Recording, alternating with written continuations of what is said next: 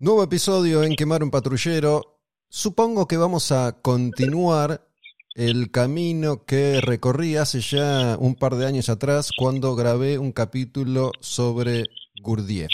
Así que esta es la continuación, supongo, de ese episodio. Quemar un patrullero. La música como acto revolucionario. Bueno, la cosa es así y me gusta contar todo desde el principio para que se entienda. Hace unos cuantos meses recibí un tweet que hacía referencia a Gurdjieff. Estoy ahora comunicado con esa persona que me mandó ese tweet que se llama Martín Pisano. Martín, ¿cómo estás? ¿Qué tal, Gustavo? ¿Cómo estás? ¿Bien? Bien, ¿vos? Muy bien, muy bien, por supuesto. Debemos tener un poquito de delay. Sí, la comunicación no es la, no es la mejor porque Martín está en España. ¿En qué parte de España estás en este momento? ¿En Madrid o dónde? En Málaga. En Málaga. Ok. Estás en un parque con Sí, tu teléfono sí, hablando conmigo desde Málaga, España. Así que tu audio no va a ser el mejor, pero se entiende, se escucha. Así que me gustaría empezar por esto. Eh, ¿Cómo es que, que me escribiste? ¿Por qué me escribiste este tweet hace unos meses? Bueno, tengo un, mi profesor de Jiu-Jitsu y Muay Thai, que yo vivía allá en, en- Uruguay, en Colonia, me compartió en su momento que había escuchado un, un programa tuyo que hacía referencia a Gurdjieff, este, y él sabía que yo estaba participando entre de esa enseñanza, y me había quedado el dato ahí medio perdido, este, y hace unos meses hice un viaje a Mendoza y decidí escucharlo. Cuando lo escuché me pareció muy, muy certero y preciso y, este, y también respetuosa la manera que, tuviste de presentar la enseñanza eh, y me surgió escribirte para por ahí completar algunas cosas. También vi que tanto en ese programa como en otros, después escuché otros que también este, estabas con, con el Panza Miller, puede ser Sí. Este, que hablaban o tocaban también tangencialmente algunos de estos temas. Y como yo recién estaba terminando una experiencia de 40 años participando en una enseñanza, me pareció que estaba bueno hablar contigo. En su momento, la- hablar contigo personalmente, no hacer nada público, digamos. sigue siendo.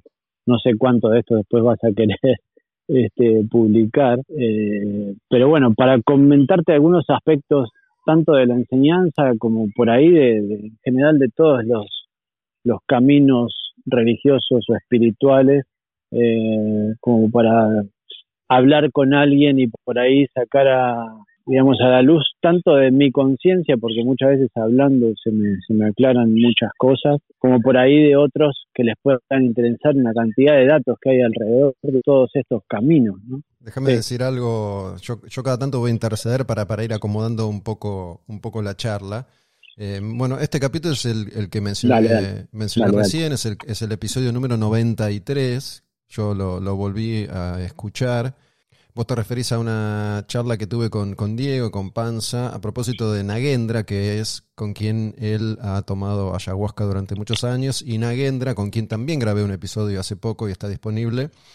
Nagendra hace referencia recurrentemente a las enseñanzas de, de Gurdjieff y de Castaneda en particular, ¿no? Esa es un poco la, la referencia. Martín, Martín me había propuesto hablar entre nosotros antes de tener esta conversación y yo le dije que prefería ir directamente a, esta charla grabada porque así es como yo funciono mejor. Una vez que me contaste ya una historia, después replicarla se me hace muy difícil. Por eso le, le contrapropuse a Martín directamente hablar por primera vez como lo estamos haciendo ahora. Entonces, para, para ordenar un poco, yo cuando me topé con la figura de Gurdjieff y grabé ese episodio, la verdad es que nunca antes había escuchado nada sobre él. Y me puse a investigar y en base a lo que encontré grabé ese capítulo, pero desde el desconocimiento casi absoluto. ¿Quién, quién fue Gurdjieff? la, la manera que tuviste de presentar la enseñanza este, fue muy, muy, muy precisa. Este, respecto de quién fue Gurdjieff, eh, me parece que vos ya lo contaste todo, o por lo menos lo que se conoce de su figura, lo contaste todo en ese episodio. No hay mucho más que se conozca sobre su figura específica o sobre su historia conjeturas al respecto, pero nada, no dejan de ser conjeturas, realmente nunca lo sabremos. Y a grandes rasgos, lo que más públicamente se conoce, salvo algunos detalles o chimentos o, cuestiones que por ahí son un poquito más controversiales y no son tan públicamente conocidas, lo expusiste todo muy bien en tu, en tu programa. Igual te pido, Martín, si podrías hacer una breve, por lo menos, explicación de lo que para vos es, es Gurdjieff, porque no, no todo el mundo escuchó ese programa, lo grabé hace mucho y todo el mundo va a ir a escucharlo. Así que hagamos de cuenta que no, Que no sabemos nada de, Gurdjieff y, y, contámelo vos que, viviste 40 años esta experiencia. Y bueno, Gurdjieff fue un, un hombre que nació, eh, bueno, de hecho la fecha de su nacimiento no se conoce con exactitud, pero fines de 1800 en Armenia y muy joven él empezó a, hacer, a hacerse muchas preguntas respecto de, qué se trataba la vida, cuál es el sentido y de, la existencia vida en general sobre la Tierra. Comenzó varios indagatorios, entrando en relación con una cantidad de maestros eh, de todo tipo de tradiciones y de todos esos viajes que le tomaron varios años, luego encontró, digamos, como una especie de eh, amigos con intereses afines y crearon lo que se llamó en su momento los buscadores de la verdad, que cada uno tenía eh, un área de expertise, una, como, ¿cómo lo traducirías? Digamos, un, un, un, área en donde realmente se destacaba ¿no? Y eh, comenzaron a investigar cada uno respecto de su área. Se separaban, se volvían a juntar, hablaban y bueno, después cada uno tomó su camino. El camino de Gurdjieff fue comenzar a, tratar de sintetizar todo lo que había aprendido. Ahí hay, hay un apartado en donde él en algunos casos se cree que llegó a una especie de templo que lo llaman Sarmung, pero eso difiere en algunos relatos de otros. Eh, eh, en algunos relatos la llegada a este templo fue lo que le abrió la puerta supuestamente a todo el conocimiento que él tenía, en otros relatos no, en otros relatos es más bien su propia síntesis de una cantidad de maestros y templos que visitó y después se dedicó a, transmitir esta enseñanza a Occidente. Entonces viajó, quiso empezar a abrir un instituto, eh, primero en Rusia, después se fue de Rusia por la Revolución Rusa, se fue a, a Constantinopla, a Estambul, después se tuvo que ir de ahí, se pasó por varios lugares de Europa, eh, Berlín, Londres, hasta que llegó a París y ahí formó una especie de comunidad que después también la cerró y continuó ya sus últimos años en un departamento eh, atendiendo a sus discípulos y haciendo reuniones, impartiendo lo que él había sintetizado como, como enseñanza. ¿Y cómo, cómo así? Él muere, muere en 1949, pues lo que sigue ya es la historia de la sucesión de, de ¿Cómo, ¿Cómo podrías vos contar o explicar, así como recién contaste quién era, quién fue Gurdjieff, sus enseñanzas? No se habla de, del cuarto camino. Bueno, el cuarto camino ya es como una especie de explicación, ¿no? El cuarto camino, la enseñanza de él se conoció como el cuarto camino porque fue la manera que tuvo uno de sus discípulos, Uspensky, transmitir un aspecto de su enseñanza y después le quedó medio como título el cuarto camino, aparte se ve que suena pero, entonces lo, utilizaron muchísimo. La enseñanza es muy vasta, digamos que tiene un cuerpo de ideas bastante fuerte, al mismo tiempo él compuso una cantidad de piezas musicales en donde transmite de otra manera también su enseñanza a través de la música. Y también acá también varían las versiones. La que yo me inclino más es que él desarrolló, otras versiones es que él recibió una serie de danzas y movimientos que lo llaman, en general dentro de la enseñanza de Gurdjieff se lo llaman movimientos, pero también se lo conoce como danzas sagradas y es otro aspecto de su enseñanza en donde eh, supuestamente se transmiten ciertos conocimientos. El cuerpo de ideas, ahí sí, yo te diría, mira, de la manera en que lo resumiste estuvo muy bien y yo no sé si lo podría resumir igual que vos, porque eh, en realidad él escribió eh, una cantidad de libros que son muy, muy grandes y pesados de leer y realizar una síntesis de todos esos libros a mí se me hace un poquito difícil en este momento así en, pocos minutos. Dale, bueno, lo este, vamos... por ahí podemos empezar a hablar de algunos aspectos Eso, lo vamos, lo vamos charlando. Eh, estas danzas, eh, estos movimientos que vos mencionás, ¿tienen que ver con, con la tensegridad, que es algo que también aplicaba Castaneda? No, nada que ver.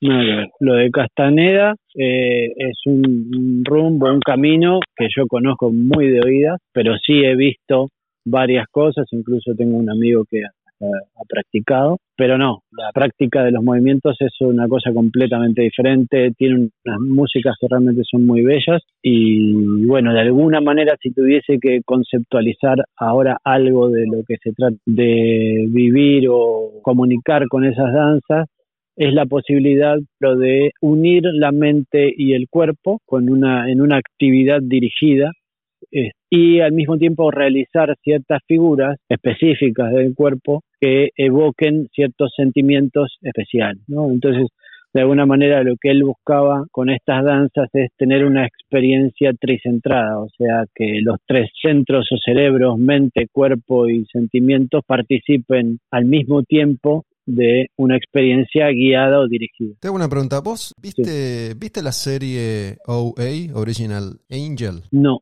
no, no la vi.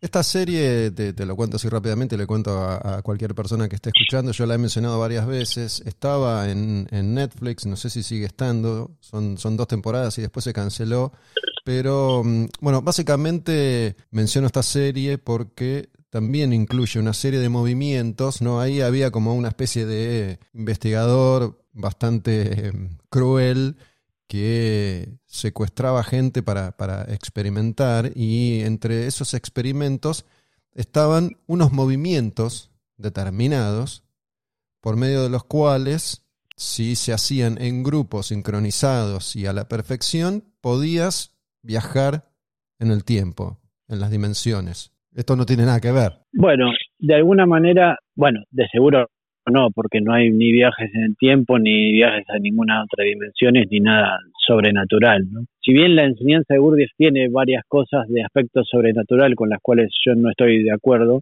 eh, no es en el plano de los movimientos en donde estos aspectos de la enseñanza se manifiestan. Sí hay algo importante en el, en el, pero eso lo puede, hasta una hinchada gritando todos juntos en el estadio, uno puede ver cómo eso eh, se hace presente una cierta calidad de energía que es muy difícil eh, generar solo, o bailando juntos en una fiesta cuando un grupo se pone a bailar y hace el mismo paso. Al mismo tiempo, si esa misma sincronicidad está aplicada con una intención y generando eh, ciertas impresiones a través de algunas posturas que podríamos llamar de carácter religioso o, íntimo, eso también evoca en los tanto en los que participan como en los que la ven una cierta calidad de vivencia que yo no he conseguido de antes de seguir hablando me gustaría como hacerte alguna en general cuando hablo tiendo como a sonar muy seguro de las cosas que digo y de, los conceptos que manejo pero todo lo que diga en esta charla mañana puede cambiar. Eh, no hay nada que, que aunque suene muy seguro es eh, desde mi, mi perspectiva generalmente trato de hacer esta salvedad con la gente con la que hablo porque así no después no me vuelvo prisionero de mis palabras y puedo hablar con más soltura ¿me entendés? nada de lo que diga tomalo como como que eh, representa la totalidad de mi pensamiento y constante porque no es así, va, va, va cambiando casi día a día. Bueno, sabes que en este, este en este apartado, en este apartado te entiendo perfectamente porque no sé cuántos episodios de los que yo hago habrás escuchado, pero es algo a lo que hago referencia constantemente también, es algo que no sé si he aprendido, pero sí es ah. un, un, concepto con el que me he topado en estos últimos años y también hago esa salvedad. ¿no? que lo que digo yo no es una verdad. De hecho, que ah, bueno, yo grabé, grabé un episodio en el que planteo que no existe la verdad, porque si vos tenés una verdad y yo tengo otra verdad, no hay ninguna verdad o hay múltiples verdades, pero bueno, em, también aclaro siempre eso. Bueno, Como me siento ahora, puede ser que no me sienta en tres minutos. Claro, exactamente. O sea, no es una verdad ni siquiera para mí. Claro. está bueno, está bueno, está bueno que compartamos la salvedad. Y me parece que un poco podemos explorar mm, juntos, porque para mí también parte de la idea de hablar contigo es no tanto yo responder preguntas, sino explorar juntos ciertas cosas, no ciertos este, ideas, no mover ideas y que y que podamos, no sé, ir, ir hacia un cierto, ir en un rumbo juntos a través de esta charla, pero que profundicemos juntos y si hay algo con lo que vos no estás de acuerdo, que me lo digas y nada, podemos ir elaborando. Sí, de una. Eh, a, mí hay algo que, que obviamente me, me, llamó la atención en este caso y decidí contestarte ese, ese al que hice referencia. Y de hecho después se me, se me traspapeló. Yo sabía que, que vos me habías escrito, pero durante un tiempo pensé que, que, había sido en Instagram y no encontraba el mensaje y después volví a encontrarlo de, de casualidad. Eh, pero bueno, vos me dijiste que desde chico habías empezado tu camino con Gurdjieff y eso para mí fue muy atractivo porque no siempre uno puede hablar con gente que ha llevado a la práctica muchas de las teorías que suelo mencionar en, en Quemar un Patrullero. Entonces, eh, ahí hay algo que es fundamental y que tiene que ver con tu, tu propia experiencia. Esto fue así, ¿no? desde muy chico empezaste. Bueno, en realidad desde que nací, porque mis padres ya participaban de un grupo Gurdjieff en Buenos Aires en el momento en el que yo nací.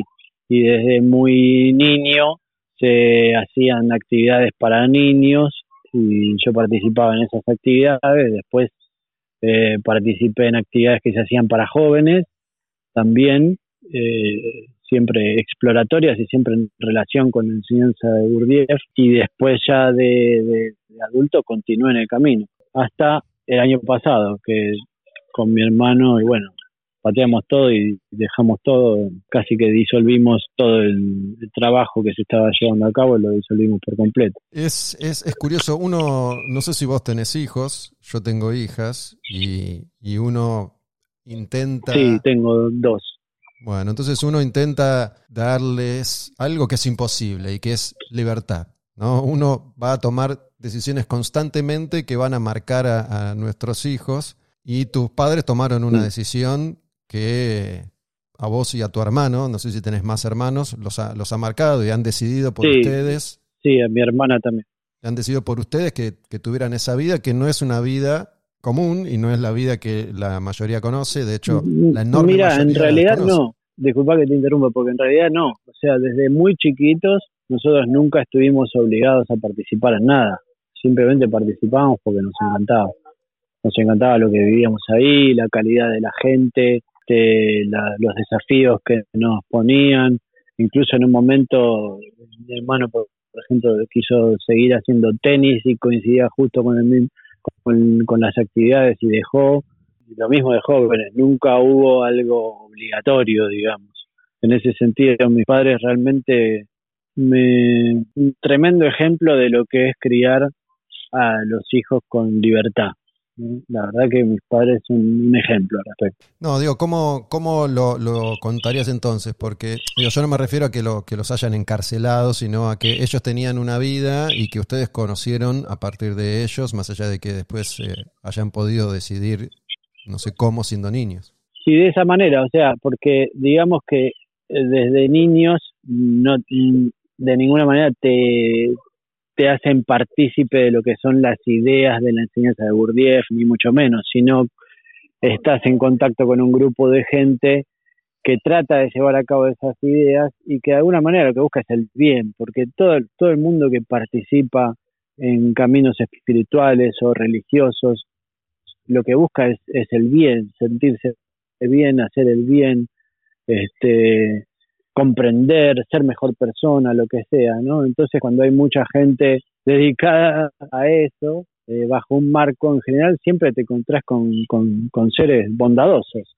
Entonces las actividades que se llevaban a cabo siempre eran de, este, aprender cosas y es más, más como si fuera una especie de, de escuela Waldorf o Montessori, en donde los niños participaban de ciertas actividades contenidas que algo directamente relacionado con la enseñanza. Lo que sí había de niños era la práctica de estos movimientos o danzas, que también era, era algo divertido, porque eran movimientos con el cuerpo y eh, muchas veces hacíamos juegos antes o cosas así, exploratorios o rítmicos, en relación con el espacio, casi como si, se hiciera una clase de teatro para niños, ¿me entendés? Si bien eh, participo de, actividades relacionadas con esta enseñanza de niños, ninguna fue directamente conceptual en relación con las ideas de Gurdjieff, sino más que nada tangencial. Yo te, te mencionaba esto porque capaz estoy siendo prejuicioso, pero me atrevería a decir que puede alguien que está escuchando automáticamente pensar en secta y en secta como algo negativo. No, no sé si siempre la, búsqueda de la enseñanza espiritual. Y está bien que lo piense. Claro, digo, no, no, no sé si siempre. Está bien que lo piense.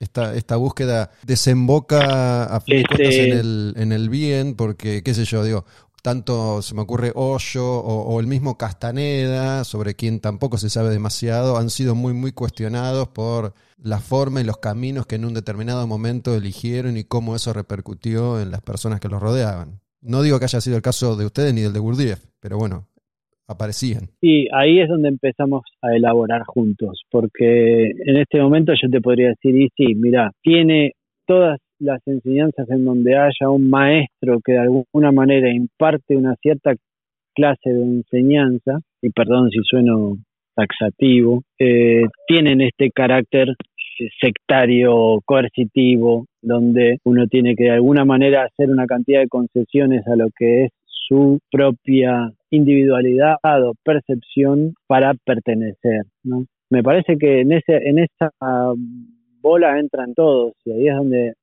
mm, surgen para mí los mayores cuestionamientos a todas estas corrientes espirituales o religiosas, lo que terminan haciendo es anulando o mm, dirigiendo un impulso natural que tenemos los seres humanos de, preguntas, porque terminan contestándolas todas, todas terminan contestando las preguntas o alzándose en una imagen de supuesta sabiduría que, es inexistente. Eh, lo, que, lo que hay son por ahí ciertos conceptos que son un poco atractivos por ahí por los revolucionarios en general, pero terminan anulando la, la pregunta. En muchos casos incluso se trate de hacer exactamente lo contrario de despertar la pregunta, de, la pregunta me refiero a las preguntas fundamentales que tenemos como seres humanos, que en algún momento todos nos hemos hecho, ¿no? De qué se trata, quién soy, qué soy, de qué se trata la vida, para qué la vida, qué pasa después de la muerte, este, de qué se, de, qué se trata todo, ¿no? El misterio de estar vivo. Es, es una, una pregunta que es incontestable. Son preguntas que en general son inestables, pero que muchas veces se realiza el ejercicio de contestarlas y, empieza eh, la confusión. A través de los mismos mecanismos de búsqueda de, bondad, del bien, de, de, hacer bien a otros, de salvar al mundo, de salvar a la humanidad, se termina muchas veces confundiendo. En esa, en esa, por eso yo te decía que hacen bien los que que piensan así, porque todas tienen este carácter eh, sectario, si lo vamos a llamar de una manera. Sectario en el, en el sentido en donde supuestamente existe una verdad incontestable, aunque muchas veces se disfrace de búsqueda, de búsqueda de la verdad, y esa verdad incontestable se transforma en un formato al cual hay que amoldarse. Y eso hace justamente lo que vos no querés hacer con tus hijos, que es coarta la libertad que es cuarta la libertad de la pregunta, ¿me entendés?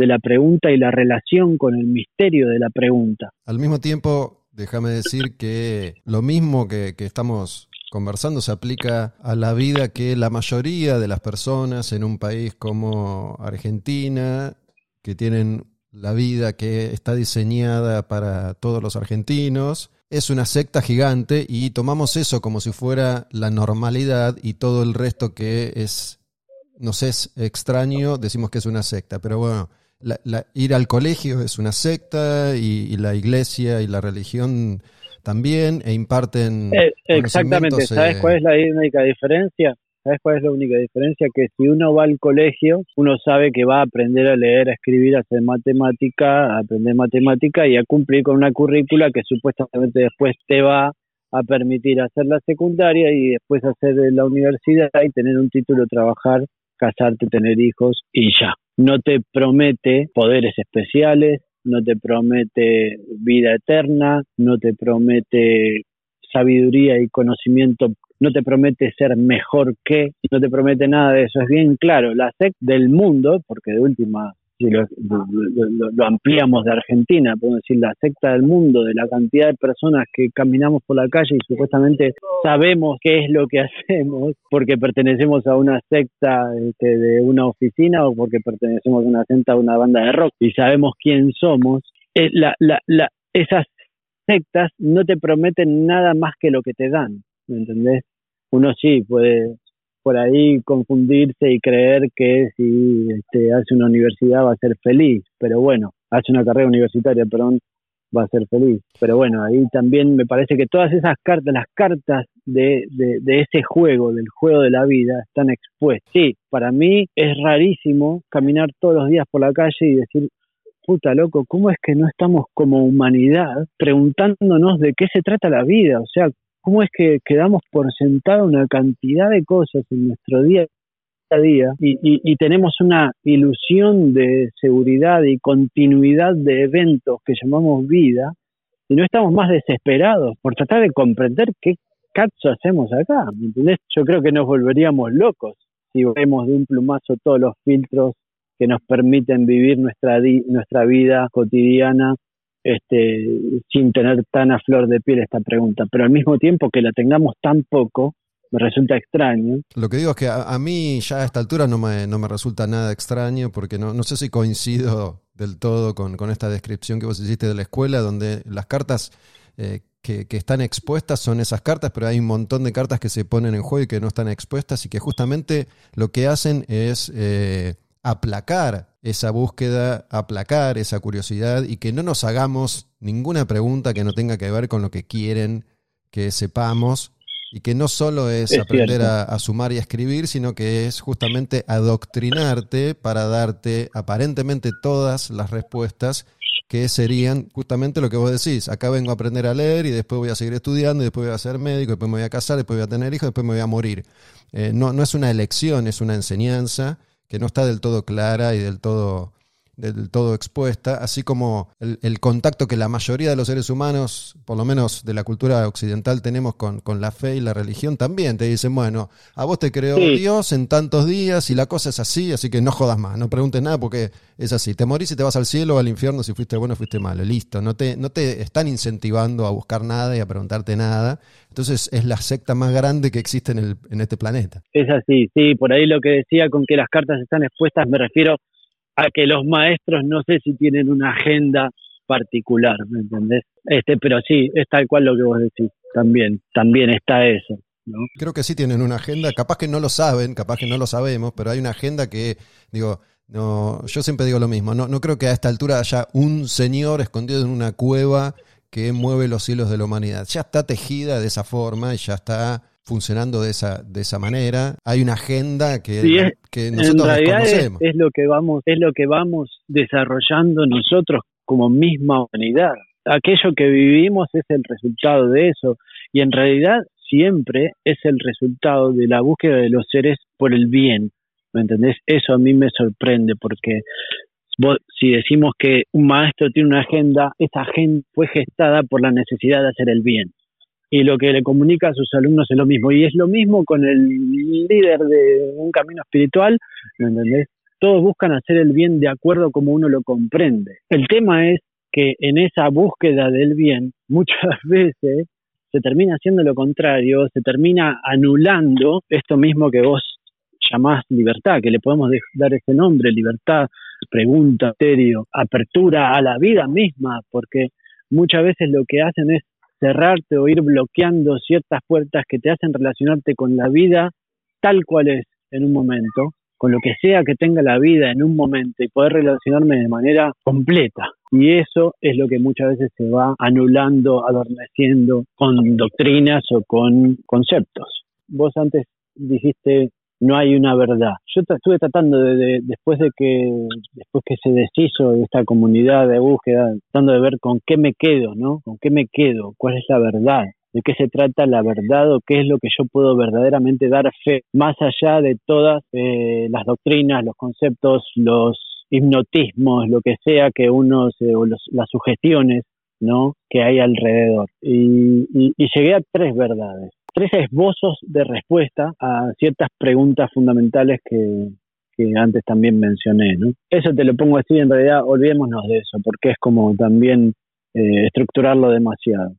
Pero digamos, la primera verdad que a la, a la que hacen incluso referencias muchas tradiciones, porque digamos, dentro de, de, toda mi participación en la enseñanza de Gurdjieff tuvimos el guía nuestro, era muy curioso respecto de todo tipo de tradiciones espirituales y religiosas, ¿no? Entonces pasamos por eh, un montón de, prácticas, no solamente de, la enseñanza de Gurdjieff, sino también del Zen, sufismo, eh, ortodoxos judíos, el cristianismo, pero hay, hay, hay algunos puntos que, que digamos, en, la multiplicidad después cada una toma su, su color, su carácter, su doctrina, su línea, su manera de manipular, de de, hacer uso de, las personas o como, como, quieramos llamarlo, pero hay ciertos aspectos que, las unen, ¿no? Y también que son los aspectos que cuando una persona empieza a hacerse ciertas preguntas, son los aspectos verdaderos que la atraen,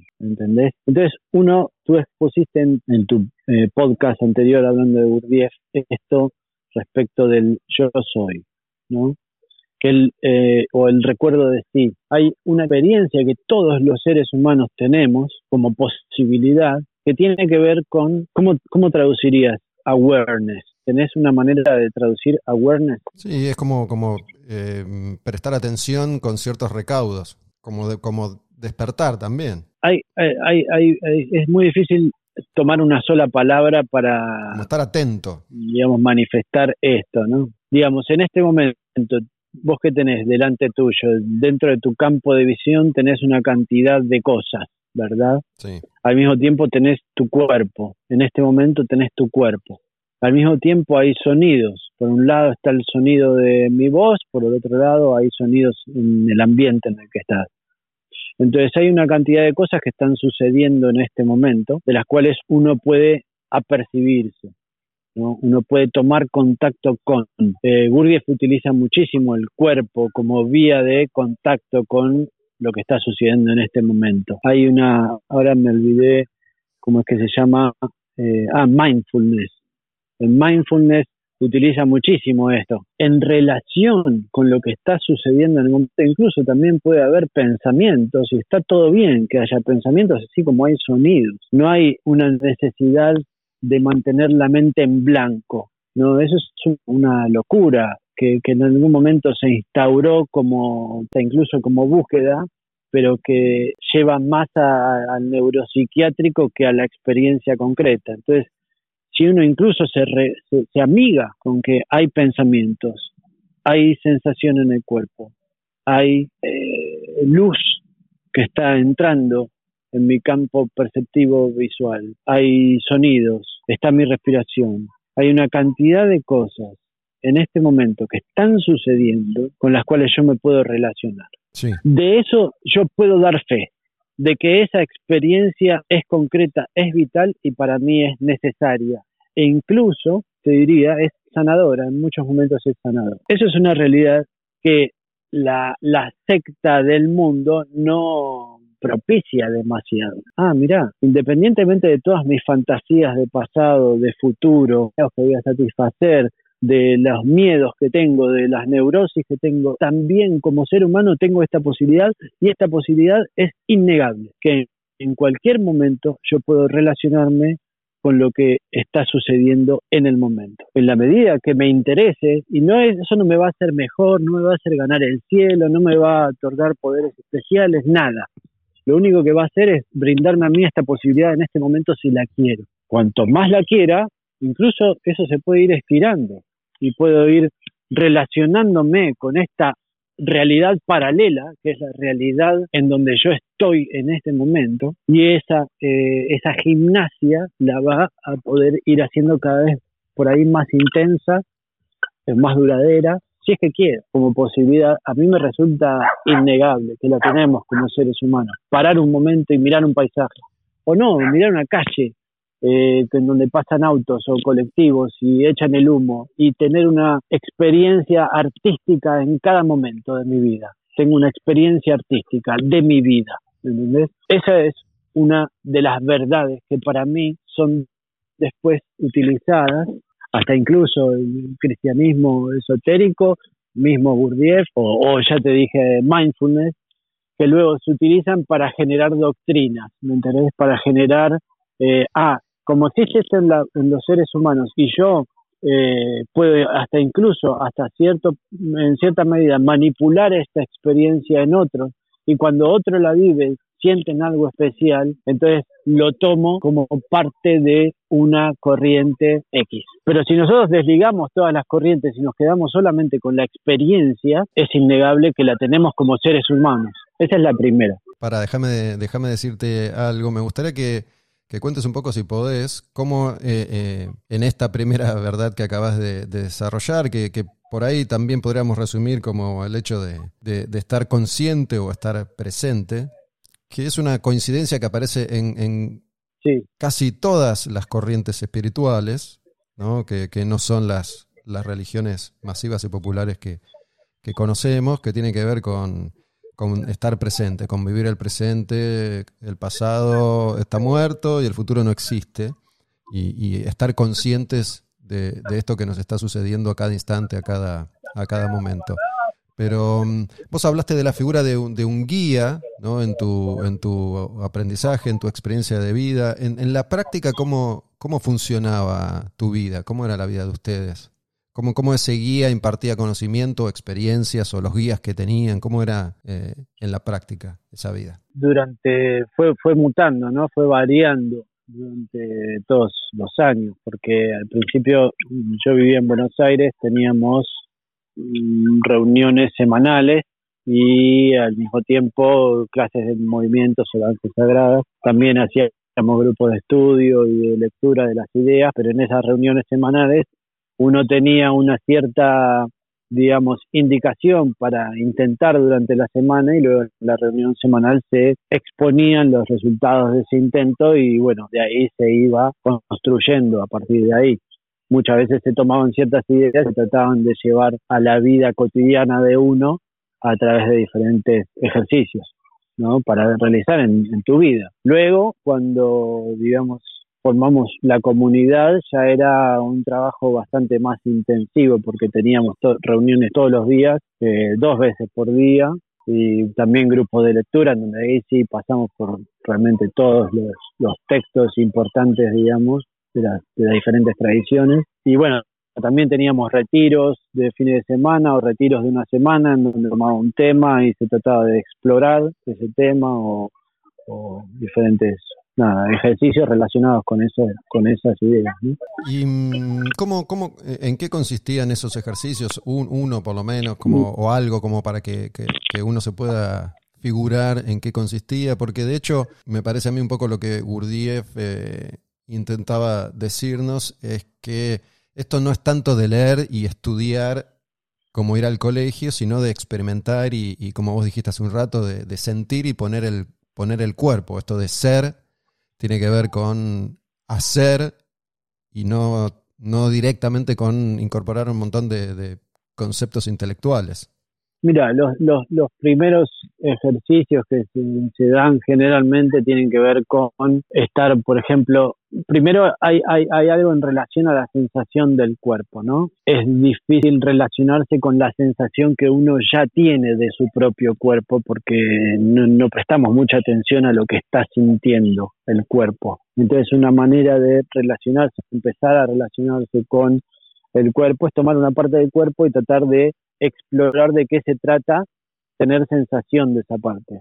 Eso ya me, me, coloca a mí mismo en relación con algo que está sucediendo en este momento, ¿me entendés? Porque la sensación que yo estoy teniendo en mi cuerpo está sucediendo en este momento. Otro ejercicio exploratorio tiene que ver con, bueno, voy a estar completamente atento de mí mismo y, por ejemplo, y abrirme a los sonidos que hay en el ambiente cada vez que cruce por debajo de una puerta, cada vez que pase por debajo de una puerta.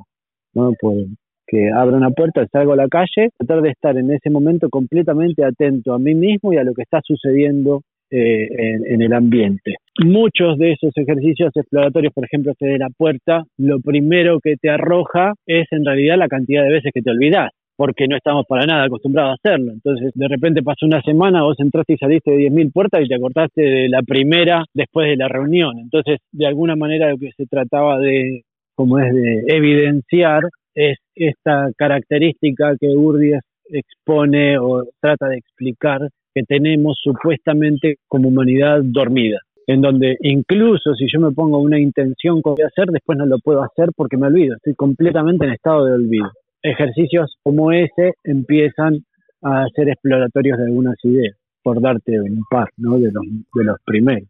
Sabes que esto, esto que acabas de comentar me hace acordar a, algunas cuestiones que, que, le escuché decir a Nagendra, justamente, a quien mencioné hace un rato, y que me parece muy interesante, que tiene que ver con algunas cuestiones sobre lo que sentimos y lo que somos, son incontrolables, ¿no? Por ejemplo, respirar. Eh, respirar es algo que hacemos desde que nacemos naturalmente y no podemos impedirlo, no podemos decidir dejar de respirar. Te tenés que ahorcar, te tenés que eh, colgar de una soga, pero no puedes decidir dejar de respirar. En el cuerpo hay un montón de funciones que nos son dadas de alguna manera. Eh, eso por un lado. Y por el otro, también lo que él plantea es que a raíz de estos ejercicios que, también proponía Castaneda, estaba esta cosa de, lo aprendido, que después había que desaprenderlo, porque como que uno entraba en una, en una nueva rutina. Supongamos que nos acostumbramos a eh, estar atentos cada vez que pasamos por una puerta a esto que vos explicabas. Pero en un momento, si, si, llegamos a hacerlo con cada puerta que atravesamos, ahora hay que desaprender eso, para no estar presos de esa cuestión. Sí, sí, sí, se entiende. Eh, en general nosotros lo que hacíamos es ir variando de ejercicio, no tanto este, desaprender por temor a que se transforme en un hábito, sino incorporar otro ejercicio, porque, digamos, hoy en día para mí es claro que no hay eh, una cuestión evolutiva en donde uno de a poco con ciertos ejercicios, con paciencia, con este, constancia, eh, de alguna manera va generando algo que en un momento lo va a transformar en un super ser en contacto con el todo. Esa es para mí uno de, las, de los grandes desvíos que se provocan en relación a, por ejemplo, las tradiciones. Entonces, desaprender implica que yo realicé tantas veces ese ejercicio que hoy en día ya soy completamente todo mi entorno cada vez que paso por abajo de la puerta fantástico, si te viene bien, ser así está perfecto, pero no hay una cuestión a desaprender porque yo ya adquirí eso y ahora se transformó en un hábito. Lo único que importa es lo que quiero eh, en el momento y ni siquiera tiene que ser demasiado decidido, ¿me entendés? Por eso yo te decía antes, la experiencia esta que tenemos como seres humanos, por ejemplo, de ser consciente de mí mismo, como quiera llamarlo, toda esa explicación larguísima que hice antes, es, es simplemente si me interesa que esa experiencia participe de mi vida. Y si no me interesa, fantástico. Entonces, no hay nada que aprender o desaprender. Todo está dado y todo es perfecto tal cual es en cada momento. Es otra visión de la realidad. Es todo, absolutamente todo, es perfecto tal cual es en cada momento. Y me parece que, que, que eh, sería demasiado arrogante de cualquiera de nosotros mortales indicar lo contrario. Eh, yo en este momento estoy parado frente a un árbol y el árbol es maravilloso. ¿Por qué te digo esto? Porque esta, esta impresión de tener que aprender o desaprender siempre conlleva un, un resultado ulterior. Eh, y eso es lo que a mí en este momento de mi vida me revela. Me revela pensarnos de esa manera, pensarnos que tenemos que llevar a cabo una cierta cantidad de pasos para ser, cuando en realidad podemos ser en cualquier momento en cualquier situación. Vos hace, hace un, rato largo ya dijiste que a, casi todos los humanos en algún momento de nuestras vidas nos aparece esta duda existencial, ¿no? Eh, me, atrevería a decir que a la mayoría de las personas, entre las que me incluyo, que no tuvimos una vida como la tuya, por ejemplo, eso nos sucede en, un, en algún proceso de, crisis muy profunda. ¿no? Si bien puede ser algo que, que está ahí dando vueltas, eh, en, los momentos de, crisis muy, muy profundas, cuando todo eso aflora con, más fuerza. Al menos así me, pasó a mí. Y mm, a partir de, ese momento, que yo ubico hace unos 5, 6, 7 años atrás, en mi caso particular, entro en, en, algo que podemos llamar búsqueda, que al principio es medio frenética y también muy frustrante porque uno intenta darle respuesta a esas preguntas, intenta llegar a conclusiones e intenta aprender algo definitivo. Entonces, con el tiempo fui, fui comprendiendo que eso al menos para mí, no funciona y no va a ser así. Y me, voy amigando lentamente, no es que me salga muy bien, la verdad, no sé si en algún momento me va a salir, pero me voy amigando con esto que, se parece un poco a lo que vos acabas de, describir, a que todo es perfecto y todo lo que está pasando es perfecto y, de eso se trata. ¿No? No, no, no tengo que llegar a ningún lugar en particular, ni, ni, ni a ninguna conclusión definitiva y probablemente nunca sepa ciencia cierta ni de dónde venimos ni a dónde vamos. Ha hecho esto que, repito, no me sale muy bien todavía, pero ha hecho esto que, viva con un este, poquito menos de ansiedad. Y sí, lo que vos decís es así. Vos fijate que la mayoría de las personas que se acercan a los diferentes caminos espirituales generalmente es porque han, han vivido alguna situación en su vida, tienen un sufrimiento bastante marcado que los eh, impulsa a buscar una respuesta en algo más allá de lo que presenta la secta mundial, como la describimos al principio. Este, y de eso vinieron a encargarse masivamente las religiones, como decir, bueno, muchachos, entendemos que hay sufrimiento masivo, porque las religiones ingresan eh, masivamente en la humanidad con, las civilizaciones. Eh, y las civilizaciones ya en descontacto directo con lo que ofrecía la naturaleza pura y llana, empiezan a tener un montón de requerimientos que lo que provocan es sufrimiento y ese sufrimiento luego fue atendido masivamente con las diferentes religiones religiones instaladas, porque no estoy diciendo que no hayan surgido de seres buscadores de la verdad, como también surgen en día los diferentes caminos espirituales. El, problema es cuando eso se, se, empieza a instalar y como decías recién, ahoga a la, a la pregunta, ¿no? Este, pero surgen siempre de un sufrimiento.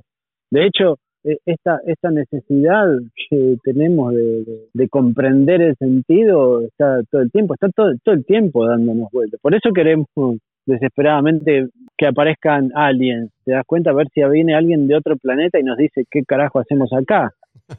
El problema es si ellos, si ellos nos preguntan a nosotros, ¿viste? Porque ahí le vamos a decir, no, estamos acá porque hay un señor con barba que nos hizo, o le vamos a decir, sí, pero y después cuando nos muramos vamos a ir a un lugar con 70 vírgenes o le vamos a decir no, estamos acá porque no sé qué, no sé qué les vamos a decir nosotros a eso. Vayamos, si te parece, a, esto que vos definís como la segunda verdad. Sí, en realidad la segunda ya te la dije, me faltó la primera. La primera es esto que hablamos al principio, es eh, que, que esto también apelan varias tradiciones, ¿no? Que de alguna manera se podría resumir como ponerme en cuestión a mí mismo. Y de, esto que estuvimos hablando ya bastante, ¿no? Que es una tremenda posibilidad que tenemos. Todo el tiempo nosotros estamos tratando de definirnos, definir quién somos y de alguna manera lo que hacemos es limitarnos y limitarnos a nosotros como seres humanos y limitar nuestra experiencia. Millones, todo lo que nos rodea está avalado por una cierta coherencia, ¿te das cuenta? Pero que no existe, no existe tal, no existe alrededor y no existe en mí. Sin embargo, cada vez que digo algo, le digo algo a cualquier persona, le digo algo a mis hijos, le digo algo a mi esposa, le digo a algún amigo, eh, siempre estoy poniéndome a mí como que yo soy eso que digo, yo soy eso que pienso y bueno, y vos quién sos y cómo pensás y qué es lo que te gusta y qué es lo que no te gusta. Y no nos podemos liberar de eso porque de alguna manera toda la sociedad te empuja a que uno se defina, ¿verdad? Esto es medio como pan cotidiano, lo escuchamos todo el tiempo, rara vez lo practicamos, no, no, no tengo por qué obligarme a mí mismo a definirme ni de tal ni de cual manera, automáticamente me abre la puerta desde la libertad. Yo me tengo que casar con algo que estoy diciendo. Incluso te voy a decir tres verdades que, como te dije al principio, mañana pueden cambiar. Esa es otra, esa es otra posibilidad que tenemos como humanos, que tenemos como, como, como experiencia la posibilidad de flexibilizar nuestros autocondicionamientos, pues son condicionamientos que nos ponemos a nosotros mismos todo el tiempo. Otra puerta a la locura, si está mal encaminada, porque si yo no me pongo a mí mismo un marco de quién soy, me vuelvo loco. O quiero pensar que quizás eh, algunas psicologías más frágiles puedan llegar a, padecer esta situación.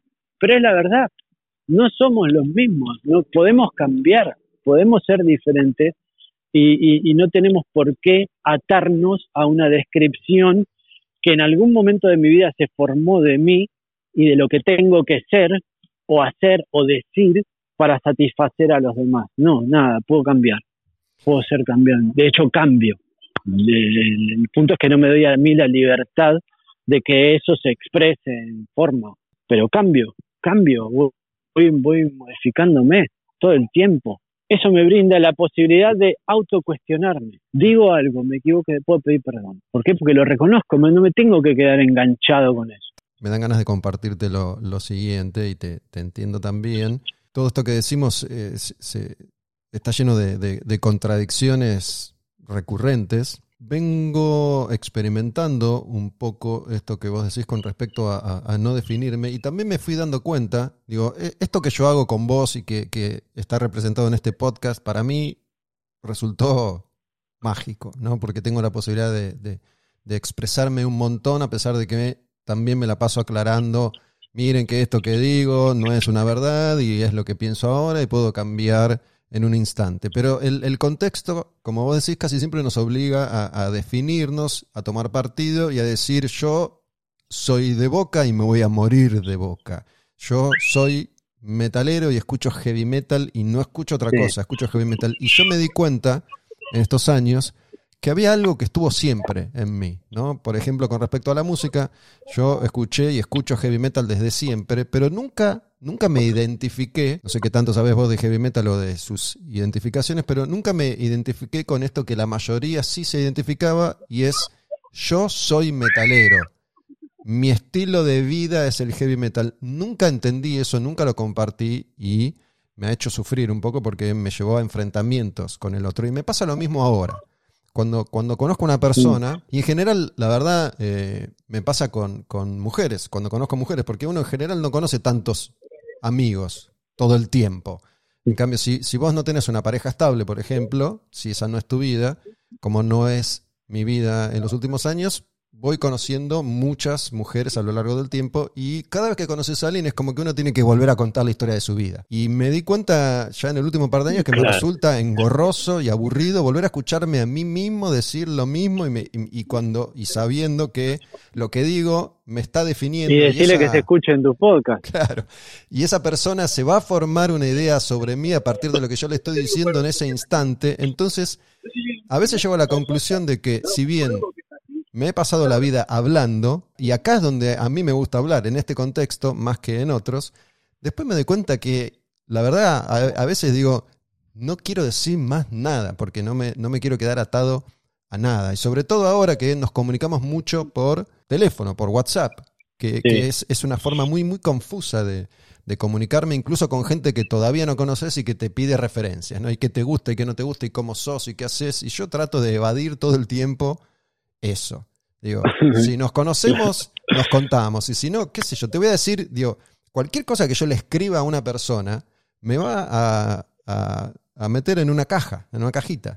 Y no quiero estar en esa cajita. El problema no es que los demás te metan o no en una caja, o sea, porque eso es inevitable. El problema es si uno se mete a uno mismo en esa caja. Vos ves que nosotros incluso que, que, estamos exponiendo ahora esta eh, supuesta amplitud eh, de comprensión eh, en relación a que podemos cambiar, difícilmente le demos la tache a otro de que puede cambiar.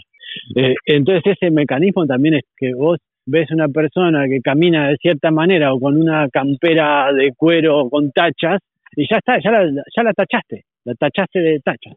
entonces la, la, el tratar de, de, controlar a todo el mundo, eso sí es un gesto imposible, o sea, no, no, yo ni, ni me dedico a eso. En donde sí verdaderamente tenemos posibilidad de acción es respecto a las propias cajas en las que nos ponemos nosotros. Después lo demás tendrán que hacer con nosotros lo que puedan, eh, sobre todo si no se pueden agarrar demasiado.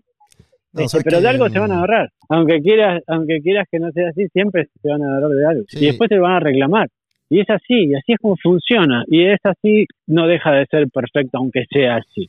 ¿Te das cuenta? Es parte de Bueno, el juego eh, de, de, de esta secta, de este momento de la humanidad. Por ahí en unos años es diferente, quién sabe. En este, en este cruce de caminos también trato de, de prestar atención a cómo muchas veces me, me defino a mí mismo y me meto a mí mismo en una caja a partir de lo que me devuelve el entorno. ¿no? Muchas veces se han dicho cosas sobre mí que yo me Sí. terminé creyendo y que después terminé sintiendo, bueno, capaz que así me ven, así me muestro, pero no es así como me siento. Lo que pasa que ahí es donde aparece una, una mentira también que anda dando vueltas.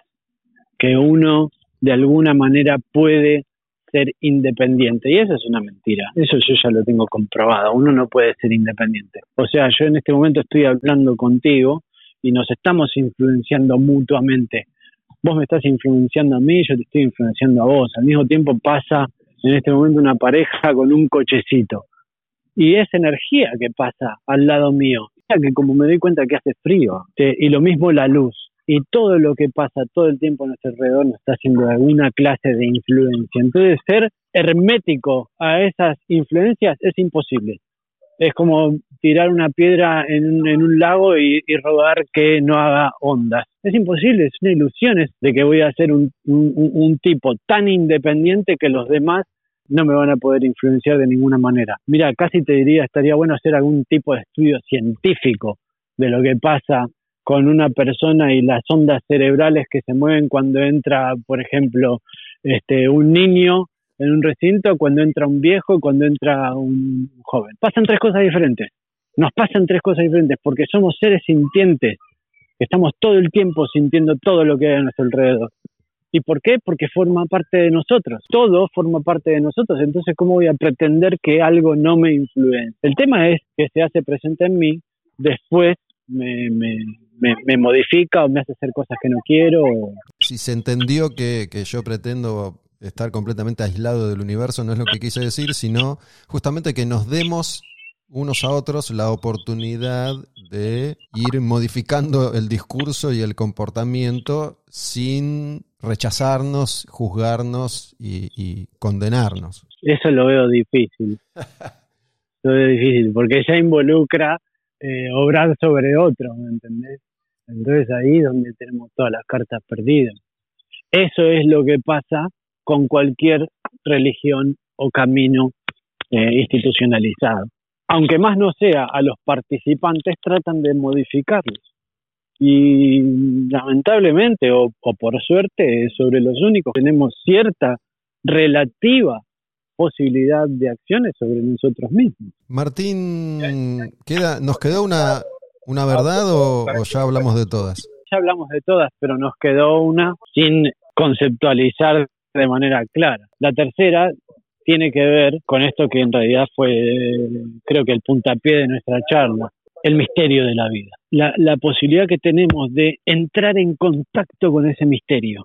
En cuanto uno empieza a dejarse, a volverse permeable a ciertas preguntas más trascendentales, como las que hablábamos al principio, de qué se trata la vida, qué pasa después de la muerte, hacia dónde vamos, cuál es el sentido y significado de todo lo que nos rodea, de que existe, que hay más allá de, todo lo que puedo percibir y para qué sobre todo. Si, si yo me, me, me siento un rato, me relajo y entro en contacto con estas preguntas, en un momento puede abrirse frente a mí lo que para mí es una posibilidad maravillosa, que es relacionarme con el misterio y estar ahí desnudo frente al misterio, sin respuesta, sin saber para qué y sabiendo que no lo voy a poder responder nunca, sabiendo que todas las respuestas que me den son mentiras. Lo único que me queda es este contacto directo de mí con el misterio. Y esa es una experiencia humana que para mí es sumamente valiosa.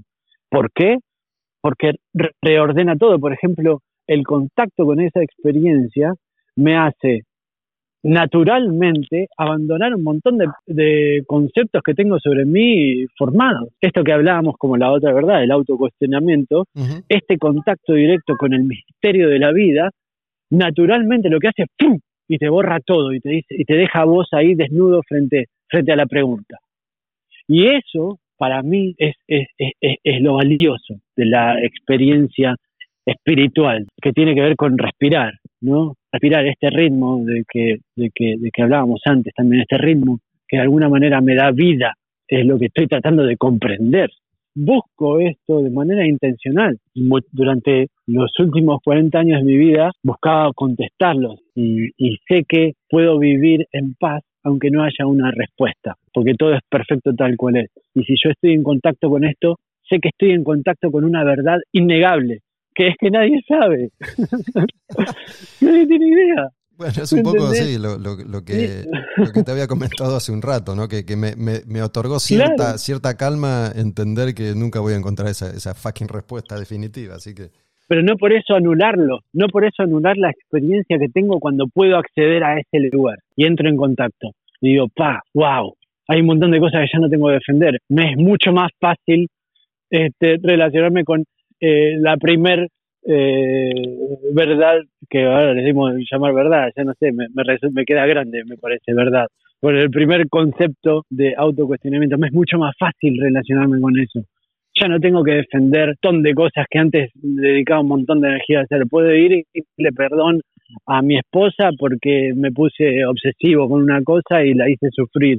¿Por qué? Porque estoy en relación con esta impresión de misterio y lo que me queda es sí que me queda estar eh, abrazados con mis seres queridos, darnos calor mutuamente en esta travesía, adentro de esta pelota gigante que rueda no sé cuántos kilómetros por hora en el medio de un espacio vacío y nos tenemos unos a otros, macho. Somos, eh, como humanidad, somos un equipo, por lo menos nos damos calor mutuamente. Te, te, te abre a ese aspecto de, la experiencia humana que, quizás tenga que ver con, la presencia que es el amor, el amor, lo que nos une, ¿entendés? Lo que nos une. Y no hay que hacer ninguna doctrina y vos no vas a amar y vas a, alcanzar el cielo, lo alcanzás en el momento en que estás sintiendo amor, no después, en el momento. Martín, ¿cómo, no, sé cómo encarar esto que te voy a decir, pero vos me dijiste que hace, un tiempo, no sé cuánto, decidiste, decidieron con tu hermano salir, salirse de, no sé dónde. Contame un poco esa experiencia y, si, y si tus hijos y tu esposa formaron parte, forman parte, salieron también, nunca entraron del mundo Gurdjieff. Sí, sí, mi esposa estuvo conmigo siempre, la amo profundamente, mi hermano también, toda mi familia, toda mi familia, siempre estuvimos muy unidos y siempre nos impulsó la búsqueda de la verdad. Entonces, en ese momento, nada, ya nos, nosotros vivimos en una comunidad. Voy a ser medio vago porque tampoco me gusta dar muchos detalles, pero nos fuimos con mi hermano y nuestras familias a pensar ciertas cosas, pero que tienen que ver con todos estos replanteos que, estuve de alguna manera elaborando. Eh, y llegamos a un momento de tremenda intensidad con mi hermano y nada, decidimos de, desestructurar todo lo que habíamos estructurado en ese momento con, toda la gente. Y, incluso nos fuimos de alguna manera dando la posibilidad de que que quisieran seguir siguieran pero nada se, disolvió todo el, trabajo. Después fuimos y expusimos lo que lo que habíamos una nueva situación no una nueva situación que involucraba la, la, la rebeldía a cualquier tipo de doctrina o mandato común y nada, dejaba libre a la experiencia personal de cada uno y lo que fuera su búsqueda, tuviera o no cada diferentes contenidos. Creo que fui lo suficientemente poco específico como para que no se entienda nada.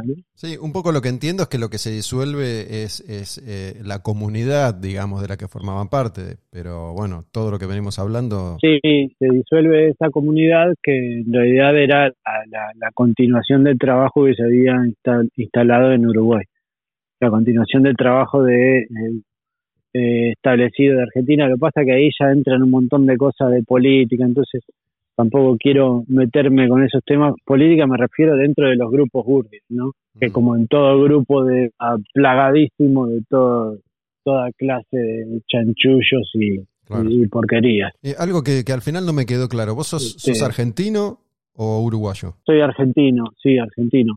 Argentino viví hasta los 23 años en Argentina, después me fui a Uruguay, me fui para, para formar esta comunidad, y vivimos 15 años por ahí y después me fui a, vivir a, Santa Ana, ahí en, en, un balneario, pues nos vinimos para España con toda la familia, todos vinieron mis padres y, mis tres hermanos con su familia.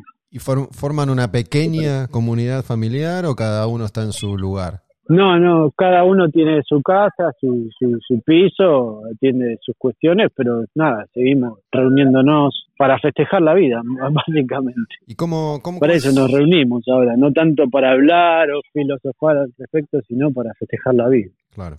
¿Cómo, cómo es tu vida, tu vida en España? No sé lo que quieras o puedas contar, eh, que, que te dedicas a algo en particular, haces algo en particular. Sí, tengo una empresa de video publicidad con mi hermano que atendíamos clientes generalmente de, otros países, de Estados Unidos, haciendo videos y animaciones en 2D y 3D. Podíamos movernos porque todas las animaciones lo, manejábamos de manera remota y decidimos instalarnos acá. Cuando levantamos la, la comunidad ya no tenía ningún sentido que nos quedemos en Uruguay. Todos teníamos nacionalidad española, decidimos venirnos para acá.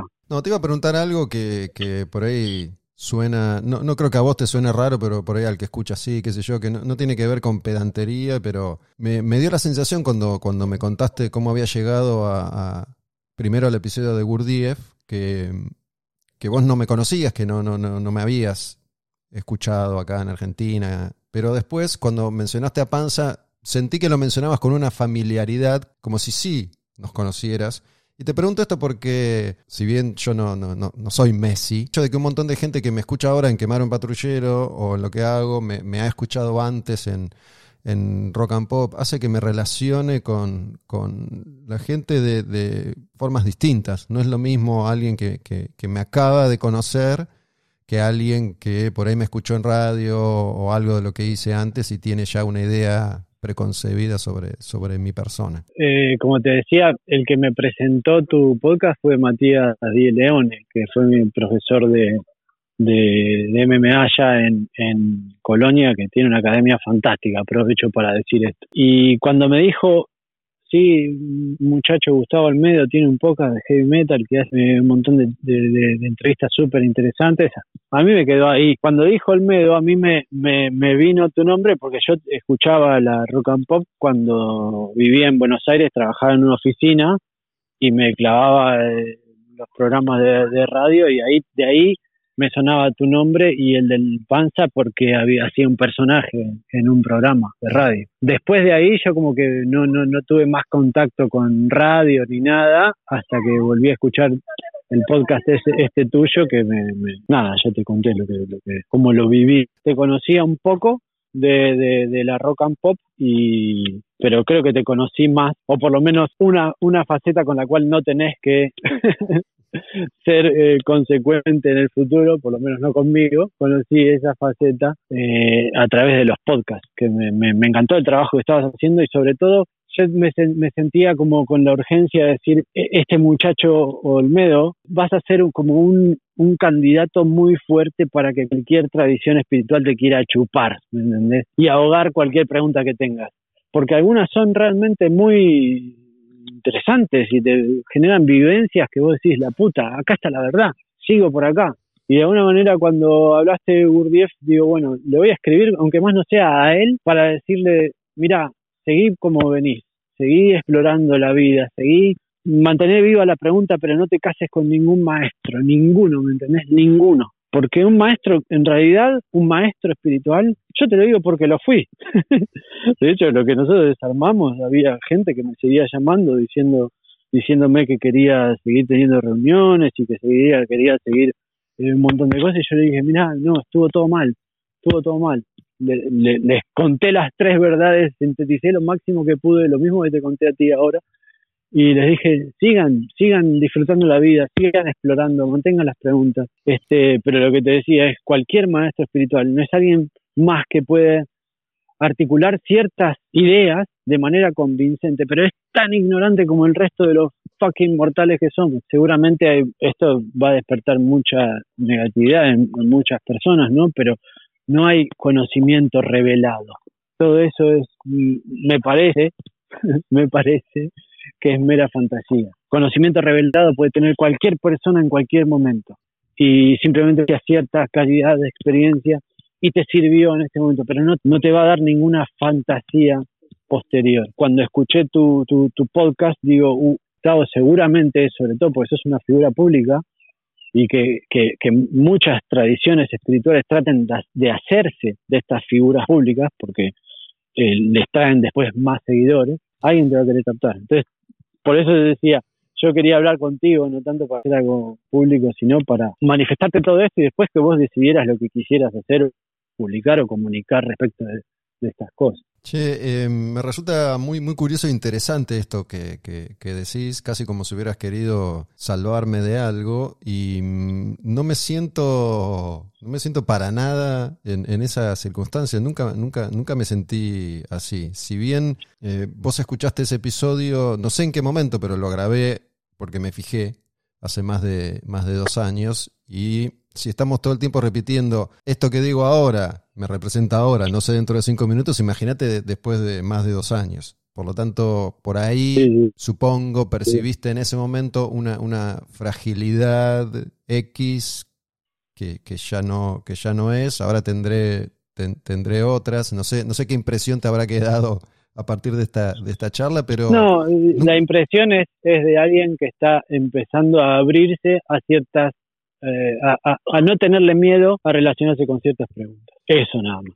Sí, sí, no, no nadie, me, nadie me convocó ni me, ni me quiso cooptar, pero tampoco me parece que, que, digo yo, no sé, ¿no? Pero tampoco me parece que, que sea o haya sido una presa tan, tan fácil en ese sentido. Ah, buenísimo. Bueno, entonces fue paranoia mía. seguramente, seguramente.